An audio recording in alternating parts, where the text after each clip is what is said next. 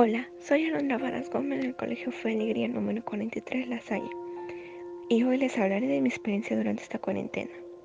El primer día que decretaron el aislamiento social me enojé mucho porque había a salir con mis amigas ese día.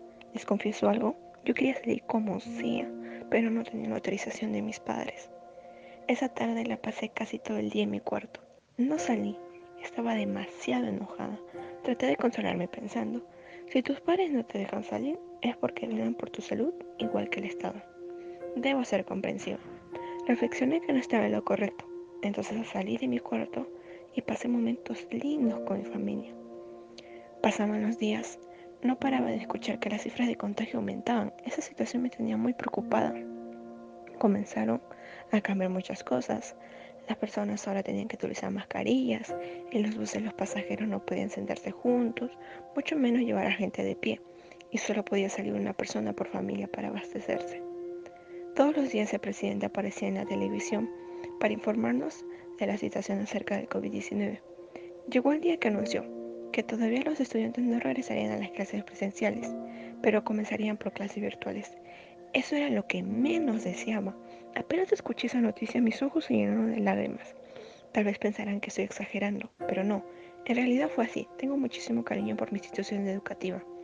Y sin darme cuenta, allí cambió mi rutina diaria. Mis días son así. Me levanto.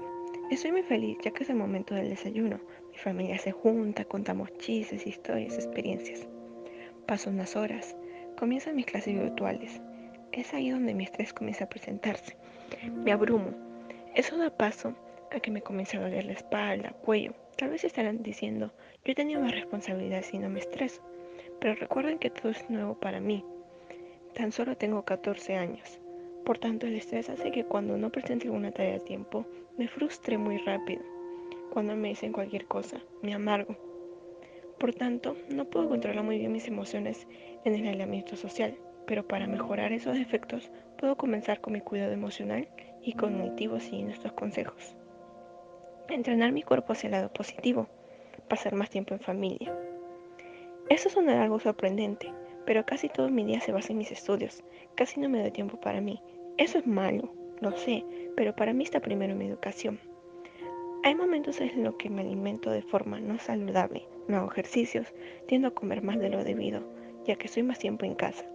He engordado algunos kilos, eso hace que me enoje más conmigo misma y tengo más inseguridades. Pero para ello hay una solución. Levantarme temprano, hacer actividad física y comer saludable. Lo que más me entristece de este aislamiento social es no poder visitar a mis abuelos, amigos y demás familiares. Me siento preocupada ya que no puedo ser informada de su salud. De seguro a muchos de ustedes les pasa lo mismo, pero para ello está la tecnología.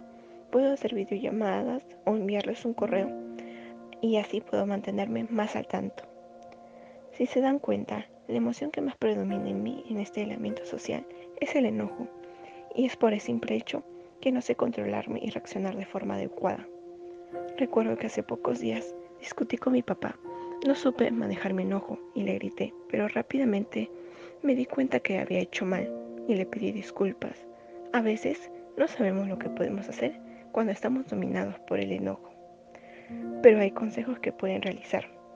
Pensar antes de hablar, preguntarme el porqué del enojo, buscar una solución y ponerlo en práctica. Soy un remolino de emociones.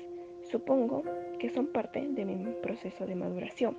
Me he sentido triste, frustrada, feliz, mayormente enojada, pero pondré en práctica todos los consejos que mencioné para poder pasarla mejor en esta cuarentena.